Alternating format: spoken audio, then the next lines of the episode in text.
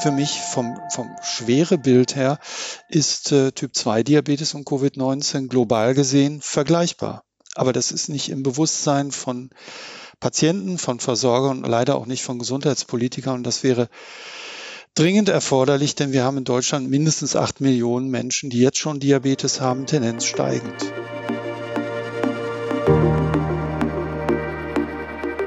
Roton Diabetologie, der Podcast für ExpertInnen. Hier wird alles besprochen, was mit Diabetes zu tun hat.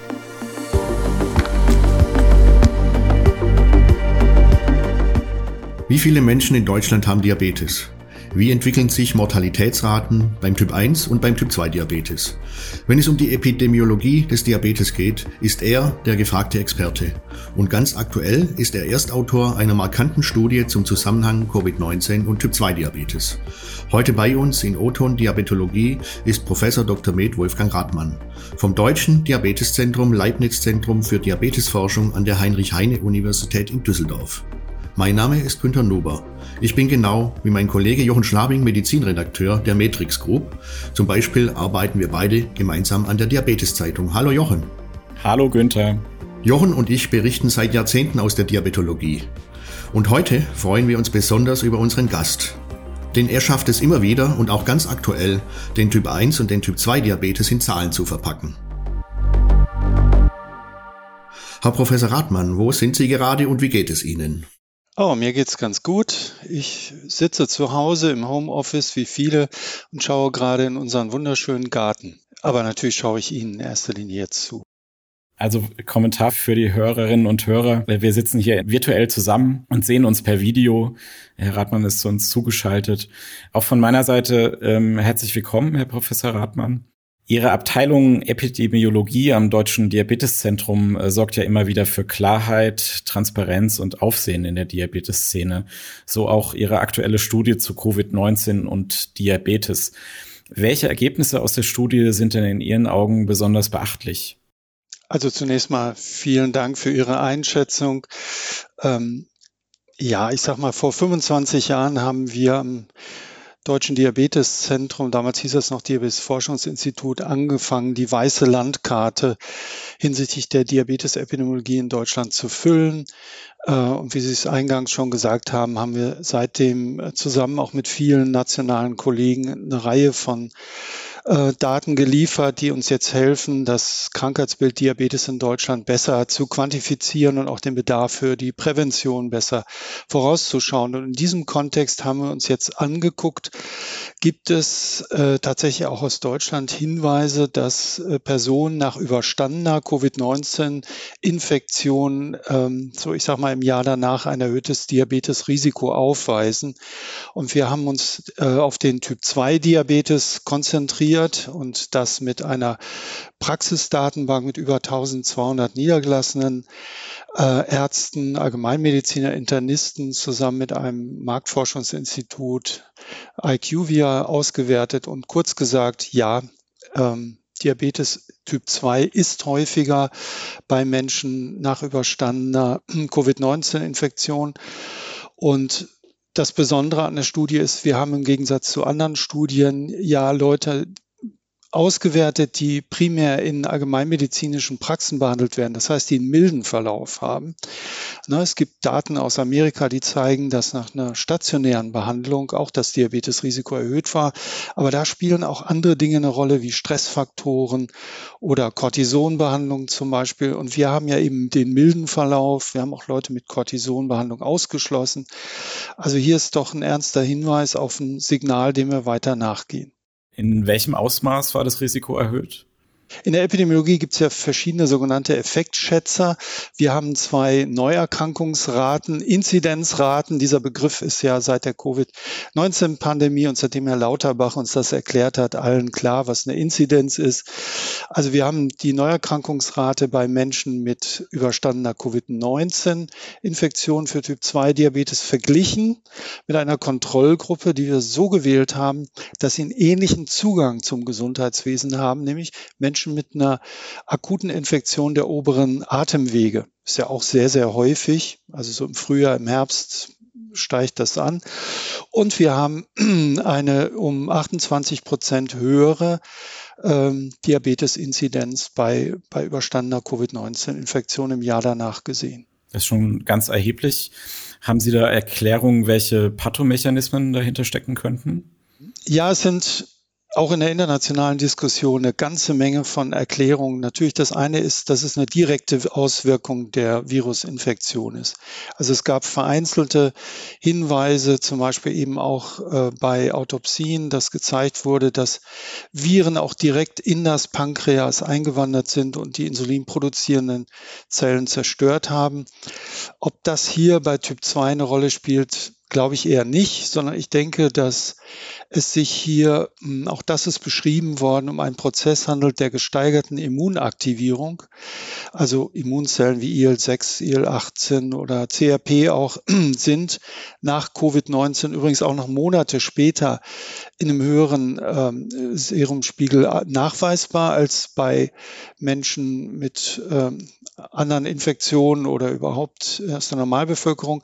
Und wir wissen nun seit vielen, vielen Jahren, dass eine gesteigerte Immunaktivierung die Insulinresistenz verschlechtern kann. Und das ist, glaube ich, der Haupterklärungsmechanismus. Okay, Sie, Sie hatten gesagt, das waren jetzt ähm, Typ-2-Diabetes-Fälle, die Sie da untersucht haben. Ähm, wie, wie könnte das denn bei Typ-1-Diabetes aussehen?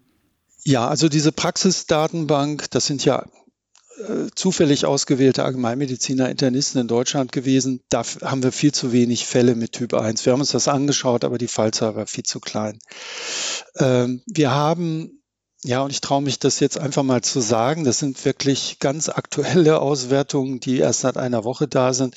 Wir haben auch zusammen mit IQVIA die Gelegenheit gehabt, äh, Insulin-Neuverordnungen in Deutschland auszuwerten und haben uns auf die Altersgruppe 0 bis 19 Jahre beschränkt. Und wer in diesem Alter Diabetes, äh, ja, wer in diesem Alter Insulin bekommt, der hat Typ 1 Diabetes, sage ich mal, überwiegend. Und äh, hier haben wir zusammen mit ähm, der Firma IQVIA und meinem Kollegen Joachim Rosenbauer, der bei uns der Typ 1 Diabetes-Experte ist, eine Auswertung gemacht und finden ein Signal, dass in den Sommermonaten, wo üblicherweise die Typ 1, äh, ja genau, die Typ 1 Inzidenz runtergeht, äh, die hoch geblieben ist also die Insulinverordnungen äh, gleich sind ähm, und vor allen Dingen im Vergleich zu den Vorjahren vor der Pandemie erhöht waren, auch so um 20 Prozent etwa. Und das könnte ein Hinweis sein, dass eben auch der Typ 1 Diabetes ähm, häufiger aufgetreten ist in der Pandemie. Und auch hier glauben wir an sekundäre Faktoren. Ähm, uns fiel nämlich auf, dass das insbesondere erhöht war nach dem ersten Lockdown. Und hier spielen sicherlich andere Faktoren als jetzt das Virus eine Rolle. Wir denken zum Beispiel an psychische Belastungen. Ne? Es sind Kinder und Jugendliche besonders betroffen von der Pandemie. Und wir wissen von anderen Daten, dass äh, so ähm, Stressfaktoren zum Beispiel bei Kindern, die, die bereits einen Autoimmunprozess laufen haben, der in Richtung Typ 1 Diabetes geht, eben beschleunigt werden kann. Und das ist unsere Haupthypothese dafür. Ja, also dazu werden wir auch später noch weitere Fragen stellen. Also wir sitzen jetzt hier zusammen am, am 3.6.2022 und vielleicht haben wir das äh, Glück, dass die Studie, die Herr Professor Rathmann angesprochen hat, äh, bis dahin erschienen ist. Vielleicht gibt es dann schon Daten und das würden wir dann in den Show Notes verlinken. Mhm, sehr schön. Man hört immer wieder die Zahl fünf Kilogramm, die Menschen in Deutschland im Schnitt zugenommen haben sollen im Lockdown. Mhm. Der Lebensstil in der Bevölkerung scheint sich geändert zu haben. Wir haben hier nun eine Frage für Sie eingespielt von Barbara Bitzer, der Geschäftsführerin der Deutschen Diabetesgesellschaft. Lieber Herr Professor Rathmann, im Lockdown haben sich ja die meisten Menschen weniger bewegt, viele haben sich ungesünder ernährt und ich denke, wir alle haben viel mehr Zeit vor dem Fernseher und dem Computer verbracht. Untersuchungen zeigen, dass sich das auf das Gewicht ausgewirkt hat. 50 Prozent der Bevölkerung haben zugenommen, im Schnitt etwa 5,6 Kilo. Rollt denn damit eine noch größere Diabeteswelle auf uns zu? Und wie können wir diese Entwicklung aufhalten? Ja, vielen Dank für diese Frage. Sie beziehen sich hier auf eine Untersuchung aus München von ähm, meinem langjährigen Kollegen, Professor Hauner. Ähm, was ich noch ergänzen möchte, ist, was besonders ungünstig ist, dass der Gewichtsanstieg bei denen, die schon vor der Pandemie Übergewicht hatten, noch viel größer ist als fünf Kilo. Das war jetzt ein Durchschnitt in, in, bei allen Befragten. Das heißt also, die, die sowieso schon hohes Diabetesrisiko hatten, bei denen hat sich das noch ungünstiger entwickelt im Laufe der Pandemie durch die bereits von Frau Bitzer angesprochenen Faktoren wie Lebensstilveränderung, ungesunde Ernährung, Bewegungsmangel und so weiter. Also das sind auch nicht nur für mich, sondern auch für viele nationale und internationale aktive Kollegen im Bereich Diabetesprävention sehr, sehr ernste Hinweise aus den Studien, die es dazu gibt. Und äh, ich bin eigentlich in allen Interviews, äh, die ich seitdem zu diesem Thema Typ 2 Diabetes und Covid geführt habe, zum Schluss gekommen, das Wichtigste, was wir müssen, was wir tun müssen, ist das Bewusstsein für den Risikofaktor Übergewicht wieder fördern oder mehr fördern. Ich sage es mal ganz platt, ich will die Covid-19-Pandemie äh, sicherlich nicht kleinreden. Also verstehen Sie mich hier nicht falsch. Aber wir haben Angst vor einem Virus, was natürlich bedrohlich ist, weil es unsichtbar ist und sich auch äh, im Raum irgendwo durch Aerosole ähm, fortbewegt und uns infizieren kann. Wir haben aber keine Angst vor der Tatsache, dass äh, zwei Drittel der Männer und fast die Hälfte der Frauen in Deutschland übergewichtig sind oder adipös sind. Und das ist äh, einfach eine, eine Fehl Einschätzung von Risiken. Wir Menschen haben das Problem, wir können Risiken nicht richtig einschätzen. Das, was uns vertraut ist, davor haben wir keine Angst. Das, was unbekannt ist, unsichtbar ist, davor haben wir mehr Angst. Und das sieht man bei dieser Covid-19-Pandemie. Vor diesem kleinen Virus haben wir alle sehr viel Respekt, aber vor Adipositas nicht. Und das ist falsch, das muss sich ändern. Und ich und Frau Bitzer tut das auch, ähm, die Deutsche Diabetesgesellschaft. Wir müssen dieses Bewusstsein fördern für die Gefahren des Übergewichts. Ja, also die, die, die DDG, andere, andere Fachgesellschaften ja auch, auch die Deutsche äh, Adipositas-Gesellschaft ähm, weisen ja immer wieder darauf hin und vergleichen auch die Diabetes-Pandemie mit der Covid-19-Pandemie.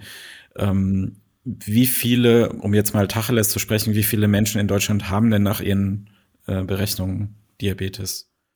Ja, also nochmal, um das aufzugreifen, die die, die, die schwerwiegendste Beurteilung, ob eine Krankheit wirklich relevant ist, ist nun mal die Mortalität. Ja? Und wir schätzen um, anhand der Daten aus dem äh, Diabetesatlas der International Diabetes Federation, dass pro Jahr weltweit 6,7 Millionen Menschen an Diabetes versterben. Das ist wohlgemerkt eine, Schätzung, die jetzt wirklich auf soliden epidemiologischen Zahlen basiert und nicht auf Todesursachenstatistik, da wissen wir, ist Diabetes unterrepräsentiert. So, und das hieße in zwei Jahren so, naja, ähm, rund dann eben über 13 Millionen Todesfälle. Und wenn man dann die aktuellen Schätzungen, die die WHO zum Beispiel herausgegeben hat, für Todesfälle bei Covid-19 in den letzten zwei Jahren herausgibt, kommen wir ungefähr in diesem diesem ähm, gleichen Range raus. Und das hieße für mich vom, vom schwere Bild her, ist äh, Typ 2 Diabetes und Covid-19 global gesehen vergleichbar. Aber das ist nicht im Bewusstsein von Patienten, von Versorgern und leider auch nicht von Gesundheitspolitikern. Und das wäre dringend erforderlich, denn wir haben in Deutschland mindestens acht Millionen Menschen, die jetzt schon Diabetes haben, Tendenz steigend. Ja, ist wirklich, äh, wirklich erstaunlich, was Sie, was Sie ansprechen. Wir kommen später auch nochmal darauf, was vielleicht die Politik tun könnte, was die, was die Gesellschaft als, als solches tun könnte, um darauf zu reagieren. Haben Sie denn jetzt nochmal einen Einschub hier, äh, eine Zahl auch, wie viele Menschen mit Typ-1-Diabetes äh, nach Ihren Berechnungen in Deutschland, äh, wie viele Menschen Typ-1-Diabetes haben? Ja, also dazu gibt's jetzt auch von meinem Kollegen Dr. Rosenbauer eine Schätzung, die eben weit über den üblichen Rahmen, also Häufig sind es ja Kinder und Jugendliche, wo wir aus Diabetesregistern Schätzungen haben. Und er hat jetzt zusammen äh, mit dem DPV-Register äh, mal sozusagen über die ganze Lebensspanne geschätzt und kommt eben zu einer doch ganz anderen Einschätzung, nämlich dass wir rund 300.000 Menschen mit Typ 1 Diabetes in Deutschland haben. Das heißt, der größte Teil im Erwachsenenalter. Mittlerweile sollen es ja wohl auch, habe ich mal gelesen, im deutschen Gesundheitsbericht Diabetes äh, über 100.000 Menschen mit Typ 1 Diabetes sein, die auch schon über 70 sind. Können Sie, können Sie dazu noch was sagen? Ja, das ist, das ist richtig. Also glücklicherweise ist es ja so, äh, dass wir in der diabetologischen Versorgung in den letzten, sag ich mal, zwei Jahrzehnten massive Verbesserungen haben. Ja, denken Sie an das weite Netz jetzt von niedergelassenen Diabetologen, die, äh, so ich das wahrnehme, auch sehr gut zusammenarbeiten mit Allgemeinmedizinern. Das heißt, Patienten werden da ähm, in den sogenannten Schnittstellen sehr gut betreut. Also wenn notwendig, dann erfolgt eine Überweisung zum Diabetologen. Auch die, die Kliniken, von denen wir viel zu wenig haben, aber die, die wir haben, funktionieren gut. Und das hat sich niedergeschlagen darin, dass die wahrscheinlich, also für Deutschland haben wir jetzt keine aktuellen Zahlen zum Trend, aber aus den Nachbarländern wissen wir, dass die Lebenserwartung bei Typ 1 Diabetes doch äh, angestiegen ist, deutlich angestiegen ist, viel mehr als beim Typ 2. Das führt dazu, wegen dieser verbesserten Überlebensraten, dass immer mehr Menschen mit Typ 1 Diabetes älter werden. Es gibt sicher auch die seltenen Fälle. Also mein ältester Typ 1 Diabetes-Patient, den ich in meiner klinischen Tätigkeit diagnostiziert war, hatte war 92 Jahre alt, aber der hatte einen klassischen Typ 1 Diabetes und den konnten wir so weit einstellen, dass er anschließend äh, wieder seinen Garten selbst bestellt hat. Das hat er nämlich, äh, was ich, 40 Jahre lang gemacht. Aber das sind Raritäten. Also die meisten sind sicher äh, frühe Mas Manifestationen mit einer langen Überlebenszeit. Wenn man sich diese ungeheuerlichen Zahlen und Erkenntnisse Ihrer aktuellen Studie vor Augen führt, macht es denn dann Sinn, die Millionen Menschen in Deutschland nach einer Covid-19-Erkrankung auf Typ-2-Diabetes zu screenen? Ähm, ja, das ist immer wieder diskutiert worden. Auch international müssen wir nicht jetzt ein regelmäßiges oder ein systematisches Screening mittels äh, Langzeitblutzucker, also HB1C machen. Ich persönlich halte das für zum jetzigen Zeitpunkt noch verfrüht weil wir haben gerade mal vier Studien weltweit, die das gezeigt haben. Es sind gute Studien, so dass es glaubwürdig ist. Aber wir wissen noch viel zu wenig äh, über die Risikofaktoren. Wir wissen auch nichts über den Diabetes-Typ eigentlich. Was ist das, was dann nach Covid-19 entsteht? Ist das wirklich ein klassischer Typ 2 oder sind da andere Formen? Ähm, also was ich aber schon behaupte, ist, dass es extrem wichtig ist, daran zu denken. Ja, und zwar auch für die behandelnden Ärzte und auch für die betroffenen Patienten. Denn das Problem ist, es gibt so eine Überschneidung der Symptome. Denken Sie an Müdigkeit, Schwächegefühl, Konzentrationsstörungen. Das sind ja alles Dinge, die als Long-Covid-Symptome beschrieben sind, die aber auch auf einen beginnenden Diabetes hinweisen können. Und die große Gefahr, die ich sehe, ist, dass Ärzte nach, äh, bei Patienten mit überstandener Covid-19-Infektion solche Symptome einfach als Long-Covid ab äh, tun und nicht daran denken, auch bei, an, an, an Diabetes und hier eine entsprechende Früherkennung durchzuführen.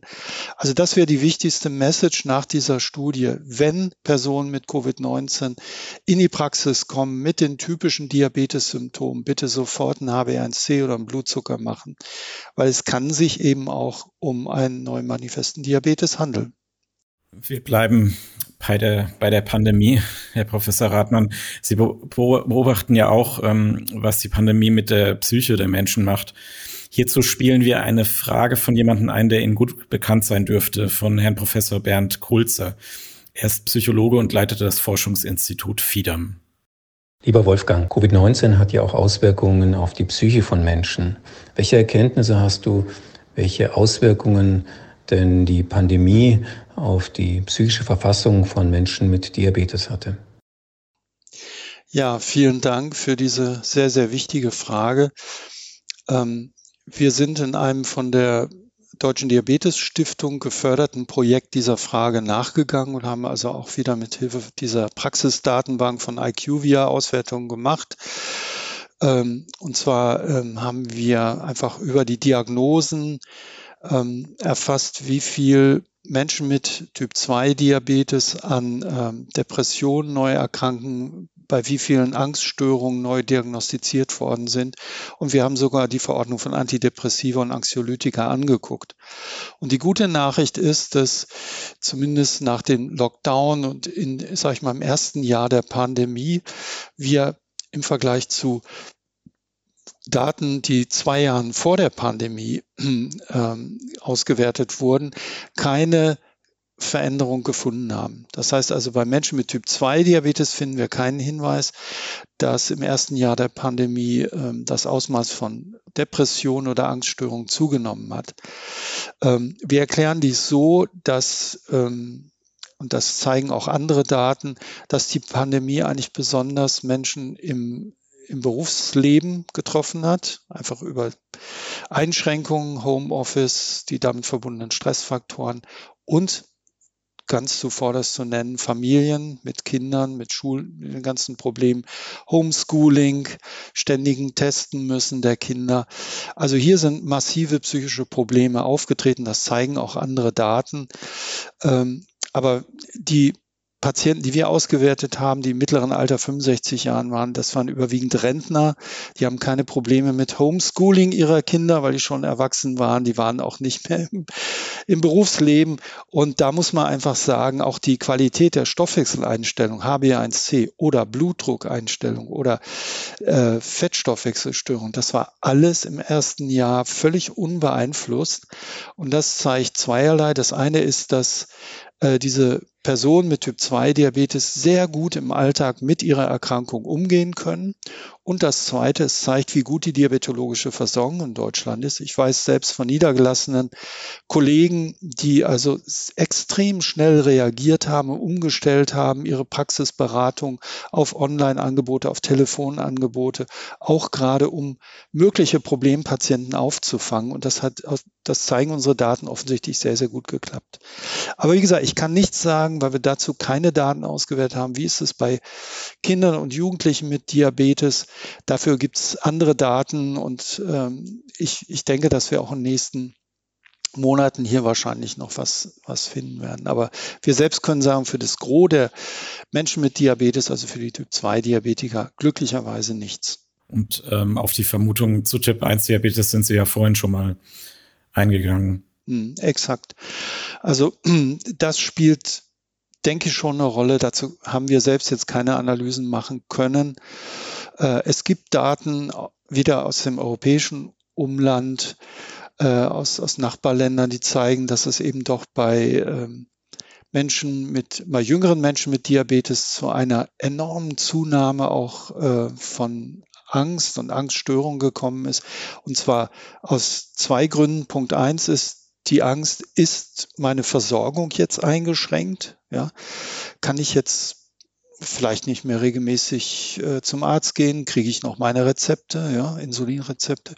Und das Zweite ist, sehr schnell haben ja auch die Medien propagiert, dass Menschen mit Diabetes ein Hochrisikokollektiv ist für einen ungünstigen Verlauf der Covid-19-Erkrankung. Und das ist bei den Menschen mit Diabetes angekommen. Und ich kann mir sehr gut vorstellen, dass viele hier auch Angst hatten, wenn ich infiziert werde, komme ich dann auf die Intensivstation. Das hat mit Sicherheit Auswirkungen gehabt. Jetzt sind natürlich die psychischen Erkrankungen oder De depressive Symptome das eine. Äh, es gab ja übervolle Krankenhäuser und Praxen, es gab Terminverschiebungen, es gab keine Diabetes-Schulung, beziehungsweise dieselbe wurde im glücklichsten Fall verlagert ins Digitale. Was machte denn der Lockdown mit der Diabetesversorgung und sehen Sie Folgen für heute? Ja, also wie gesagt, ich kann nur das sagen, was wir in Deutschland ausgewertet haben mit einer repräsentativen Praxisdatenbank und auch nur für das erste Jahr der Pandemie und muss sagen, dass entgegen unseren Erwartungen, aber erfreulicherweise äh, die Diabetesversorgung in Deutschland gleich geblieben ist und zwar gleich gut. Also es gab keine Verschlechterung von HbA1c, Blutdruckeinstellung oder Fettwerten. Aber es gibt natürlich andere Dinge, die hier eine Rolle spielen können. Und zwar wissen wir ja alle um das hohe, erhöhte Risiko für Herz-Kreislauf-Erkrankungen, für Schlaganfälle, Myokardinfarkte bei Menschen mit Typ 2 Diabetes. Und hier wissen wir auch, dass es äh, wieder aus, aus Krankenkassendaten zum Beispiel schon so war, dass zumindest während des Lockdowns ähm, eine Tendenz war, dass Patienten ungern zu Notaufnahmen ins Krankenhaus gegangen sind, das verzögert haben. Und es gibt Zahlen zum Beispiel aus, aus Paris, sehr eindrucksvoll. Die haben dort ein, ein Notfallregister für die gesamte Stadt, die gezeigt haben, dass die Sterblichkeit bei akuten Myokardinfarkten während des Lockdowns in Paris angestiegen ist. Und das erklären die Autoren damit, dass die Leute wirklich erst auf den letzten Drücker den Notarzt angerufen haben und dann häufig es viel zu spät war. Und hier sind ja wirklich Stunden entscheidend, ja, fast Minuten entscheidend. In welchem Ausmaß wir das in Deutschland hatten, dazu kann man nur Mutmaßungen machen, aber ich glaube, dass es hier auch Effekte gab keine Mutmaßungen, sondern wirklich wichtige Zahlen äh, bringen Sie in Ihrem jährlichen Artikel zur Diabetes-Epidemiologie im äh, deutschen Gesundheitsbericht Diabetes. Ich komme mal auf die Umweltfaktoren und, und die, die Trends zu sprechen. Welche Diabetesprävalenz erwarten Sie äh, bezogen auf diese, auf diese Umweltfaktoren in den nächsten Jahren? Also einmal wissen wir seit vielen Jahren, das hat auch die IDF, äh, die International Diabetes Federation, gezeigt, dass global gesehen ähm, mehr Menschen mit Diabetes in Städten wohnen. Also um mal Zahlen zu nennen, 40 Prozent mehr in Städten als auf ländlichem Gebiet. Und dieser Faktor ist oder, oder diese, dieser Unterschied ist, glaube ich, durch viele verschiedene Faktoren begründet. Ja, einmal kann man natürlich sagen, dass es der Lebensstil ist. Äh, wenn man im äh, städtischen Bereich ist, ist es vielleicht oft schwieriger für Menschen, äh, zum Beispiel regelmäßige körperliche Aktivität beizubehalten. Ähm, die Frage ist, und das haben auch Daten gezeigt, dass zum Beispiel das Ausmaß und die Nähe äh, des Wohnorts zu Grünflächen ein, ein Risikofaktor für Diabetes ist. Je weniger man in der Nähe von Grünflächen wohnt, desto höher ist das Diabetesrisiko erhöht. Das heißt, die Leute haben einfach weniger Gelegenheit zu körperlichem Ausgleich, zu körperlicher Bewegung. Uns hat schon vor etwa über zehn Jahren interessiert, ob ähm, die Schadstoffemissionen aus dem Straßenverkehr eine Rolle spielen. Wir haben zusammen mit dem Umweltmedizinischen Institut in Düsseldorf hierzu eine Kohortenstudie von Frauen im Ruhrgebiet ausgewertet, über 5000 Frauen, die über viele Jahre nachbeobachtet wurden, sehr, sehr sorgfältig auch die Schadstoffbelastung am Wohnort äh, gemessen wurde von den Kolleginnen. Und wir konnten damit erstmalig auch weltweit zeigen, dass es ein doch unabhängigen, und zwar unabhängig von anderen verzerrenden Faktoren wie soziale Lage, wie Bewegung und so weiter, äh, gibt zwischen der Schadstoffemission, also NO2 Belastung in der Luft oder Feinstaubbelastung in der Luft und dem Risiko eines Typ-2-Diabetes.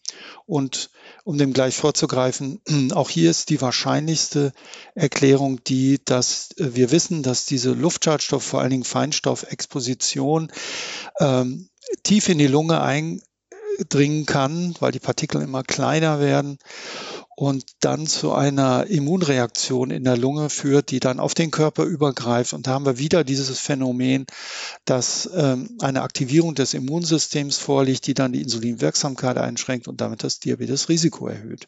Vielen Dank. Ähm, diese aktuellen Erkenntnisse sollten eigentlich Einfluss und, und Konsequenzen für die Politik haben. Das haben wir ja auch schon mal gesagt. Und wieder einmal positioniert sich auch hier die Deutsche Diabetesgesellschaft sehr eindeutig. Und wir haben da eine weitere Frage von der DDG-Geschäftsführerin Barbara Bitzer. Herr Professor Rathmann, wir wissen aus Untersuchungen des Deutschen Zentrums für Diabetesforschung, dass starkes Übergewicht, ein gestörter Glukosestoffwechsel oder auch Bluthochdruck auch schon bei jungen Erwachsenen und Menschen im mittleren Lebensalter das Risiko, an einer Covid-19-Infektion zu versterben, deutlich erhöht haben. Und zwar in einem solchen Maße, wie wir es sonst nur bei älteren Menschen beobachten. Was bedeutet das jetzt für die Diabetesversorgung? Ja, ähm, also ich sag mal, wir hatten ja diese Hinweise schon seit Beginn der Pandemie, dass Menschen mit Diabetes ein Hochrisikokollektiv für einen ungünstigen Verlauf sind.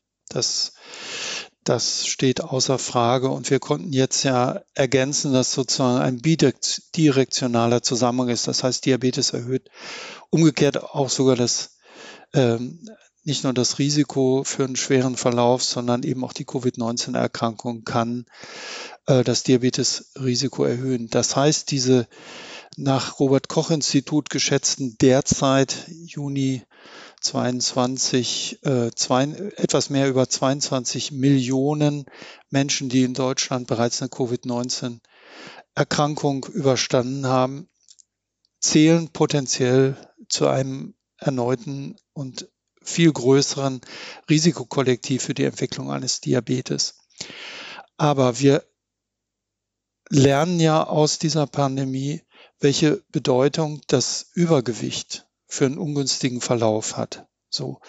Und so muss ich auch hier nochmal sagen, wie bereits vorhin betont, ähm, die Prävention oder die Verringerung des hohen, der hohen Prävalenz ähm, der Adipositas in Deutschland muss stärker auch gesundheitspolitisch in den Mittelpunkt gerückt werden. Wir sind hier einfach blind geworden in den letzten Jahren. Äh, denken Sie nur allein unser Nachbarland, die Niederlande. Ja, da ist die Diabetesprävalenz halb so hoch wie bei uns etwa. Und auch die Häufigkeit des Übergewichtes nur halb so hoch. Und die Niederländer sind im europäischen Vergleich ähm, quasi Welt-Europameister, was körperliche Aktivität angeht. Ja, und ähm, ich glaube, dass es nicht sehr viele genetische Unterschiede zwischen den Niederländern und uns gibt, aber es ist der Lebensstil, der entscheidend ist. Und da müssen wir einfach politisch einfach stärker aktiv werden. Können Sie da in dem Zusammenhang vielleicht bitte mal die Zahlen einordnen von der Befragung, die jetzt die Deutsche Adipositas-Gesellschaft bei Eltern äh, veröffentlicht hat? Ich muss sagen, ähm, hier hat sich was verschlimmert, was wir aber schon seit zehn Jahren beobachten, nämlich dass bei, bei Kindern und Jugendlichen die Adipositas in Deutschland zugenommen hat. Also 50 Prozent oder so. Das zeigen ja die Surveys äh, des Robert Koch Instituts sehr eindrucksvoll. Die gute Nachricht aber, muss ich schon auch sagen, weil hier auch viele Diabetologen ähm, eine andere Sichtweise haben, die aber nicht auf Daten beruht oder auf sehr verzerrten Daten. Die gute Nachricht ist, dass der Typ 2 Diabetes bei Kindern und Jugendlichen in Deutschland noch immer eine Rarität ist. Also äh, auch hier wieder eigene Daten aus unserem Diabetesregister hochgerechnet. Auf Deutschland haben wir weniger als 1000 Fälle mit Typ 2 Diabetes. Das ist ganz anders in den USA. Ja, da ist der Typ 2 Diabetes inzwischen die häufigste metabolische oder endokrinologische Erkrankung bei Kindern und Jugendlichen viel häufiger als Typ 1. Bei uns ist das noch nicht so. Also wir haben überwiegend Typ 1 Diabetes, aber den warnenden Zeigefinger erheben, wenn man diese neuen Zahlen der, der Befragung der deutschen Di äh, Adipositas-Gesellschaft auch im Kontext der schon Trends des Robert-Koch-Instituts sieht, steuern wir einen ungünstigen Kurs und die Gefahr ist, dass das System umkippt und dass wir hier amerikanische Verhältnisse bekommen. Ja. Wie lange würde nach Ihrer Einschätzung denn sowas benötigen bei uns, dass das auch kippen könnte? Weil bei uns ist ja natürlich die häufigste chronische Erkrankung im Kindesalter der Typ-1-Diabetes. Das ist eine schwierig zu beantwortende Frage, weil das natürlich ein dynamisches System ist, ja, weil Lebensstilfaktoren auch, auch bei Kindern, also die sind, äh, das ist nicht so äh, stationär wie bei Erwachsenen. Also hier wissen wir, dass, dass der Lebensstil doch relativ manifestiert ist und auch schwer zu verändern ist. Ja. Also dazu würde ich ungern was sagen wollen, weil ich glaube, das kann sich auch nach der Pandemie drastisch wieder ändern. Ja. Das ist das Gute. Also wir können sicherlich viel mehr erreichen bei Kindern als bei Erwachsenen.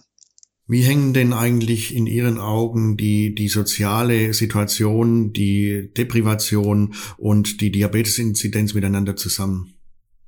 Ja, das ist natürlich eine ganz, ganz zentrale Frage, auch im ganzen Kontext hier von Übergewicht, Bewegungsmangel, Ernährungsfaktoren. Also wir wissen eigentlich seit vielen Jahren auch wieder Daten vom Robert Koch Institut zum Beispiel, dass es einen starken, wir sprechen von sozialen Gradienten gibt, also eine Zunahme der Diabetesprävalenz bei Menschen mit einem einer geringeren schulischen Bildung, einem geringeren Einkommen und einem geringeren beruflichen Status neu dazugekommen ist. Und da haben wir auch zusammen mit dem Helmholtz-Zentrum in München die ersten Zahlen geliefert, ähm, dass leider auch der Wohnort hier eine Rolle spielt. Das heißt, die, wenn Sie wollen, die, der, der regionale Sozialstatus, also äh, einfach quantifiziert über Anteil Erwerbsloser in einer Region oder das mittlere Steueraufkommen oder, oder, oder. Es sind insgesamt zehn Faktoren, die wir da ausgewertet haben. Und wenn man dann wieder den Gradienten anschaut, ähm, ist etwa bei den Regionen in Deutschland, wir haben dazu Krankenkassendaten ausgewertet, die sozusagen die höchste Deprivation, also die größten Benachteiligungen regional haben, ist das Diabetesrisiko etwa zweifach höher als in den Regionen, ähm, wo eben wenig ist. Und ähm, da kann man fast eine Landkarte von malen. Also das, das sind Ost-West-Unterschiede. Also in neuen Bundesländern ist das höher. Und äh, die geringste Deprivation finden wir in Deutschland im Süden, also Bayern, Baden-Württemberg. Und entsprechend war die Diabetes-Neuerkrankungsrate in diesen Regionen auch deutlich niedriger als zum Beispiel in neuen Bundesländern wie Sachsen-Anhalt oder Sachsen oder Thüringen. Ähm, auch hier glaube ich an ein ganzes Bündel von Faktoren. Ähm, zum einen kann man natürlich überlegen, gibt es vielleicht regionale Besonderheiten der Ernährung? Nun habe ich viele Jahre in Bayern Urlaub gemacht, da isst man auch sehr gut und sehr gerne. Also Ernährungsfaktoren will ich hier nicht anführen. Äh, eine Rolle spielt sicherlich aber die, ähm, die Versorgungssituation. Ja, also in einigen ländlichen Regionen, in Brandenburg oder so, ist es sicherlich schwierig und zunehmend schwierig, auch für die ältere Bevölkerung eine gute medizinische Versorgung zu erhalten. Die frühere Bundesregierung hat das glücklicherweise erkannt und hat hier versucht, auch gegenzusteuern, aber auch das müssen wir wieder aufgreifen. Dann gibt es weitere Faktoren, die aus dem schon genannten Umfeld Umwelt kommen. Ja, also in Städten höheres Risiko ähm, einfach durch Umweltfaktoren wie Luftschadstoffe aus dem Straßenverkehr, wie Lärmbelastung. Lärm erhöht das Diabetesrisiko, wie Stressfaktoren. Auch Stress kann zu Schlafstörungen führen. Das erhöht das Diabetesrisiko. Es ist also ein Bündel von Faktoren, die sagen, warum Menschen mit äh, dem Wohnort in einer sozial benachteiligten Region erhöht sind. Und schlussendlich muss man natürlich sagen, die soziale Lage selbst. Wir wissen, dass Menschen mit geringerer Bildung und geringerem Einkommen eben auch äh, ungünstigeres Risikofaktorprofil haben, also mehr Adipositas, sich weniger bewegen, ungesund ernähren. Ähm, das ist sicher auch schwierig zu erklären, aber das fängt schon in der frühen Kindheit an, wo prägende Faktoren da sind, die dann im Erwachsenenalter weiter bestehen all dieses Wissen um diese Faktoren, um die, um die steigenden Diabeteszahlen, es sollte ja Konsequenzen haben, gesellschaftspolitische Konsequenzen. Was sind denn da Ihre wichtigsten Forderungen an die, an die Politik? Also ich habe es mal schon vor Jahren im Interview gesagt, was ich mir wünschen würde, wäre eine Präventionskonferenz, wo Diabetologen teilnehmen, Ernährungswissenschaftler, aber eben auch Umweltwissenschaftler und Städteplaner. Also das letzte ist vielleicht ungewohnt, aber ich glaube, dass es extrem wichtig ist, wie wir unsere Innenstädte, die meisten Menschen wohnen nun mal auch global gesehen inzwischen in Städten. Äh, und unsere Städte sind seit 30 Jahren, seit 40 Jahren ausgerichtet auf Straßenverkehr, auf das Auto, ja, dass man mit dem Auto überall hin kann. Und da müssen wir radikal umdenken. Ähm, wir wissen, dass aus dem Amerikanischen wieder die ähm, Fuß, Fußgängerfreundlichkeit, amerikanisch Walkability, ein eigenständiger Risikofaktor ist für Typ 2 Diabetes. Wenn Sie in Städten sind, wo Sie schlicht und ergreifend noch nicht mal mehr äh, als Fußgänger in die Innenstadt gehen können, sondern mit dem Auto fahren, äh, tun Sie das natürlich und das verringert die körperliche Bewegung. Und ähm, nochmal, also mein mein Wunsch wäre, wenn es je zu einer äh, groß angelegten für Deutschland nationalen Präventionskonferenz käme, bitte Städteplaner mit einladen und äh, auf deren und viele der Städteplaner, die ich, ich habe ein paar kennengelernt, denken in genau die gleiche Richtung. Plätze wieder schaffen, äh, Wege schaffen, dass Leute durch, durch die ganze Stadt zu Fuß gehen können. Ja, das sind also meines Erachtens ganz zentrale Dinge. Wir müssen den Alltag verändern. Ja, das ist das A und O. Aber das heißt ja auch, eigentlich könnte man damit auch schon anfangen, also mit be bestimmten Punkten. Ja. Also man kann ja im Lokalen, äh, jeder wählt ja seinen, seinen Gemeinderat oder sein, äh, seine Lokalpolitiker kann er auch ansprechen, in, in Sprechstunden gehen oder äh, wenn man sie auf dem Marktplatz trifft, ähm, darauf ansprechen mhm. ähm, und darauf einwirken. Ja. In den Elternbeiräten der Schulen und so weiter. Also ich wohne seit vielen Jahren in Essen, auch wenn ich in Düsseldorf arbeite. Und Essen hat vor, ich weiß nicht, 15, 20 Jahren vom äh, Fahrradclub in Deutschland äh, das Label bekommen, die Fahrradunfreundlichste Stadt in Deutschland. Und das haben die Essener Stadtpolitiker nicht auf sich sitzen lassen. Das finde ich super gut. Wir haben inzwischen in Essen ein wunderbar ausgebautes, also es könnte mehr sein, aber im Vergleich zu früher ist es wirklich sehr, sehr gut. Äh, Netz. Äh, man hat alte Trassen umgebaut, wo früher also im Zug dann der Schwerindustrie oder der Zechen ähm, dann ähm, Transporte von Kohlen stattfinden. Die hat man inzwischen in Radwege umgebaut. Man kann durch die ganze Essener Innenstadt auf Radwegen fahren. Das ist zukunftsweisend, ja. Unser Redaktionskollege Michael Reichmann hat vor kurzem erzählt, dass er für mehrere Tage ins Ruhrgebiet fährt zu einer Fahrradtour. Da wollte, habe ich erst ungläubig geschaut, aber nach dem, was Sie hier sagen, das ist natürlich stimmig. Ein kleiner letzter Ausflug noch zum Diabeteskongress 2022. Da hatten Sie ja mehrere Sitzungen abgehalten. Ich war da ein bisschen auf Ihren Spuren sozusagen unterwegs. Ich habe mir ähm, zwei, drei äh, hochinteressante Charts notiert. Und zwar zeigten Sie da äh, eine Animation eines menschlichen Körpers und dann die makro- und die mikrovaskulären Komplikationen. Und zwar die klassischen, die man kennt, Herz, Niere, Nerven etc. Und das nächste Chart war dann dieselbe Animation und ihre Überschrift lautete dann aber das neue klinische Bild der Diabeteskomplikationen. Aufgeführt waren dann Krebs, Leberprobleme, Demenz, Infektionen, Depression. Welche Beobachtungen von Ihnen gehen denn diesen Erkenntnissen voraus? Ja, vielen Dank für diese Frage. Das ist in der Tat so, dass ich glaube, dass wir als Diabetologen oder in der Diabetologie Tätigen hier ähm, kleinen vor einem Paradigmenwechsel stehen. Also es gibt seit vielen, vielen Jahrzehnten Bemühungen, das kardiovaskuläre Risiko und auch das mikrovaskuläre Risiko bei Menschen mit Diabetes zu senken durch eine optimale Glukoseeinstellung, aber auch durch präventiv wirksame Medikamente, die das kardiovaskuläre Risiko senken, wie Statine oder Beta-Blocker oder ACE-Hämmer. Und Zahlen aus unseren europäischen Nachbarländern zeigen, dass dies sehr gute Auswirkungen hatte, dass zum Beispiel äh, konnte ich dort eine Studie aktuell publiziert aus Dänemark zeigen, dass seit 1996 ähm, das Mortalitätsrisiko für Herzinfarkt und Schlaganfälle bei Menschen mit Diabetes drastisch gesunken ist, auch in der äh, nicht diabetischen Bevölkerung. Und inzwischen ist äh, das, was wir Exzessmortalität nennen, also wie viele Menschen mit Diabetes versterben mehr, ist das drastisch gesenkt worden. Das heißt, wir können fast mittels dieser Präventionsmaßnahmen das kardiovaskuläre Risiko bei Menschen mit Diabetes, mit, die haben untersucht neu diagnostizierten Diabetes ohne vorbestehende Erkrankung im Herz-Kreislauf-Bereich, konnten, konnte man zeigen, drastisch senken, sodass man fast sagen kann, das Risiko ist nur noch leicht erhöht im Vergleich zur nicht diabetischen Bevölkerung.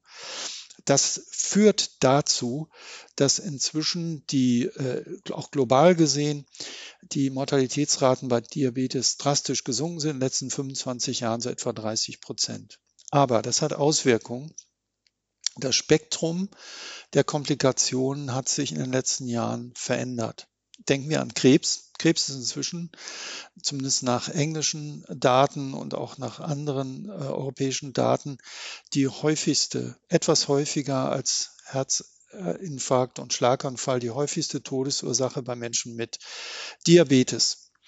Und diese relative Zunahme hat ihre Ursache darin, ähm, dass Menschen mit Diabetes ein erhöhtes Krebsrisiko haben. Das wissen wir schon seit vielen Jahren und zwar für besondere Formen, die leider die häufigsten sind, wie Kolonkarzinom, Mammakarzinom, Endometriumkarzinom. Und dass wir aber viel zu wenig wissen über diesen pathophysiologischen Zusammenhang und über damit sich ergebende Präventionsmaßnahmen oder Möglichkeiten. Das Einzige, was wir derzeit sagen können, ist, dass wir Menschen mit Diabetes empfehlen, nehmen Sie an den Screening-Maßnahmen, die die gesetzlichen Krankenversicherungen anbieten, also Koloskopie und so weiter, äh, nehmen Sie regelmäßig teil. Ähm, ich möchte nur auf eins hinweisen, besonders zwei Formen, nämlich äh, hepatozelluläres Karzinom, also Leberkrebs und Pankreaskarzinom. Hier zeigen die Daten auch international übereinstimmend ein besonders hohes Risiko bei Menschen mit Diabetes. Und das ist für mich ein Hinweis auch für Grundlagenforscher, hier diese pathophysiologischen Mechanismen besser aufzudecken, daraus präventive Ansätze zu entwickeln, damit wir vielleicht in zehn Jahren da sind, wo wir jetzt, was die kardiovaskulären Erkrankungen sind, ähm, dass wir sagen können, wir haben das Krebsrisiko gesenkt. Dankeschön. Wie sind Sie eigentlich zur Medizin gekommen, Herr Professor Rathmann? War das schon immer Ihr Berufswunsch? Interessante Frage. Also als in der ersten Klasse, Schulklasse, in der Grundschule musste ich, mussten wir alle schreiben, was ist dein Berufswunsch? Und da habe ich aus irgendwelchen Gründen Arzt reingeschrieben. Ähm, das habe ich aber viele Jahre vergessen und ich hatte dann nach dem Abitur die Frage, studierst du Medizin oder Musik? Und ich glaube, beides hätte hätte gut geklappt und habe mich dann knapp für die Medizin entschieden. ja, und zum Diabetes bin ich einfach über meine äh, Promotionsarbeit gekommen. Ich habe damals am Damals hieß es noch Diabetes-Forschungsinstitut, promoviert und das hat mir sehr viel Spaß gemacht, auch meinem Doktorvater. Man hat mir später eine Stelle angeboten dort und mein erstes Projekt in der Klinik war ein epidemiologisches Projekt und so hat eins zum anderen ergeben. Na gut, die Musik, was hätten Sie denn da ähm, gemacht als Musiker? Ja, mach, was ich heute noch mache. Also ich spiele Gitarre ähm, in einer Band ähm, und was mich sehr freut, zusammen mit meinem Sohn, der ist Schlagzeuger, der hat so das richtig gelernt, der kann also auch äh, sehr schön Drum und was für mich ganz toll ist, er spielt eigentlich sonst in einer Punkband aber mit seinem Vater spielt er auch gerne in, in, unserer Band. Wir sind eher gesetztes Alter, also Freunde von mir und ich, wir spielen eher so Blues. Aber das macht ihm total Freude und äh, ja, freut mich natürlich auch. So sehe ich ihn wenigstens einmal die Woche bei der Probe. Wusste gar nicht, dass es Punk noch gibt, aber können Sie mal Stücke, was, was, was spielen Sie am liebsten? Haben Sie, damit man sich was vorstellen kann und, und summen kann und pfeifen kann? Äh, ja, also wir sind natürlich eine Coverband. Also was Blues angeht, mein ganz, ganz großes Idol ist da einfach B.B. King. Uh, Why I Sing the Blues zum Beispiel, das ist eine Nummer, die wir spielen. Oder uh, für die jüngere Generation Joe Bonamassa. Uh, ja, Haben Sie mal live also gesehen? Also von, ja, ich habe, glaube alle CDs und DVDs hier. Der ist ja sehr eifrig, produziert viel. Als Fan muss man da immer sehr viel kaufen. Aber von dem haben wir doch eine Reihe von Stücken, die wir spielen. Mit einer Sängerin, die, wie ich finde, sogar besser singt als Joe Bonamessa. Aber er spielt natürlich besser Gitarre als ich, klar. Der lädt sich ja immer mal auch diese Rockröhre ein ähm, aus Amerika mit, mit Beth genau, Hart, ja. sensationell. Ich habe den live gesehen letztes Jahr in, in Ulm in der Donauhalle, ein, ein, ein Gitarrist vor dem Herrn, ja. Ja, super, super. Ja, und so in die Richtung machen wir auch. Im Keller bei uns. Das macht Spaß. Das heißt, Sie spielen E-Gitarre auch? Ja, ja. Ja, Wahnsinn. Klasse. Das habe ich jetzt während der Pandemie auch angefangen. Grüße genau. gehen raus an meine Gitarrenlehrerin Jutta Bräunche. Ja. Ja. Also es haben viele äh, es sind zwei Effekte zu sehen. Das eine, die Anzahl der Leute, die Musikinstrumente gekauft haben, hat zugenommen und die Anzahl der Leute, die sich einen Hund gekauft haben. Und ich als Gitarrist würde sagen, kauft euch noch mehr Gitarren als Hunde. Fürs Gemüt dann auch. Ja, ja, ja. ein Hund ist auch schön, aber eine Gitarre ist, glaube ich, besser mhm. für die Psyche. Mhm. Welche Diabetologin oder welcher Diabetologe hat Sie beeindruckt, kürzlich oder schon immer? Hm. Ja, also ich, hm, ich muss sagen, meine ersten Kontakte hatte ich tatsächlich während des Studiums. Äh, allen voran zu nennen Michael Berger, der ja viel zu früh verstorben ist. Und von dem habe ich schon gleich am Anfang gelernt, es gibt nicht nur Typ 1 und Typ 2 Diabetes, sondern es gibt auch Typ 1,5 Diabetes. So hat er mir das mal gesagt. Und äh, seit zwei Jahren wissen wir, es gibt wahrscheinlich sogar fünf Typen des Diabetes und vielleicht sind es auch noch viel mehr. Also den fand ich sehr stimulierend und äh, nennen möchte ich unbedingt meinen äh, verstorbenen Chef, Professor Arnold Gries, bei dem ich viele Jahre auch die diabetologische Ausbildung machen durfte. Und der hat, ich denke, auch mir den Freiraum gelassen, schon als Kliniker mich mit epidemiologischen Themen zu beschäftigen, was mir sehr geholfen hat. Wenn jetzt Geld, Zeit, Personal, wenn all das keine Rolle spielen würde, was, Professor Rathmann, würden Sie dann gerne erforschen? Ähm, also ich glaube, ich würde jetzt gerne erforschen, das, was ich schon eingangs gesagt habe, ähm, die, den Lebensraum, den Einfluss des Lebensraumes in Städten auf das Diabetesrisiko. Ähm, also wir haben, wir haben dazu in Deutschland relativ wenig Daten. Da müsste man einiges erheben. Man müsste sicher sehr sorgfältig Studien machen, die also auch den Wohnort der Personen erfassen. Wir sind beteiligt an der Narko-Gesundheitsstudie, der größten Kohortenstudie in Deutschland. Vielleicht gibt das mal die Möglichkeit, weil wir hier ein sogenanntes Geocoding durchführen können. Das heißt, wir haben dann den Wohnort sogar so präzise, dass wir wissen, wo die Leute tatsächlich wohnen, wie das Wohnumfeld ist. Also das, glaube ich, wäre eine Sache, an der ich total Freude hätte und die auch, glaube ich, wegweisend wäre zu zeigen, dass Menschen, die zum Beispiel da leben, wo sie einfach nicht Grünflächen erreichen können, weil sie eingeschlossen sind von Straßen, ja, von schwer zugänglichen Straßen. Äh, das wäre etwas, was ich sehr gerne machen würde. Herzlichen Dank. Das war O-Ton Diabetologie, heute mit Herrn Professor Wolfgang Rathmann aus Düsseldorf. Vielen Dank für dieses ausführliche und detaillierte Gespräch, für die vielen Anregungen und unseren Zuhörerinnen und Zuhörern bis bald in 14 Tagen und machen Sie es gut. Dankeschön. Vielen Dank, Herr Rathmann. Ja, und ich danke Danke auch für das Gespräch. Das war O-Ton Diabetologie, der Podcast für Diabetesexpertinnen. Dieser Podcast richtet sich an Diabetesteams sowie Medizinstudierende und Interessierte.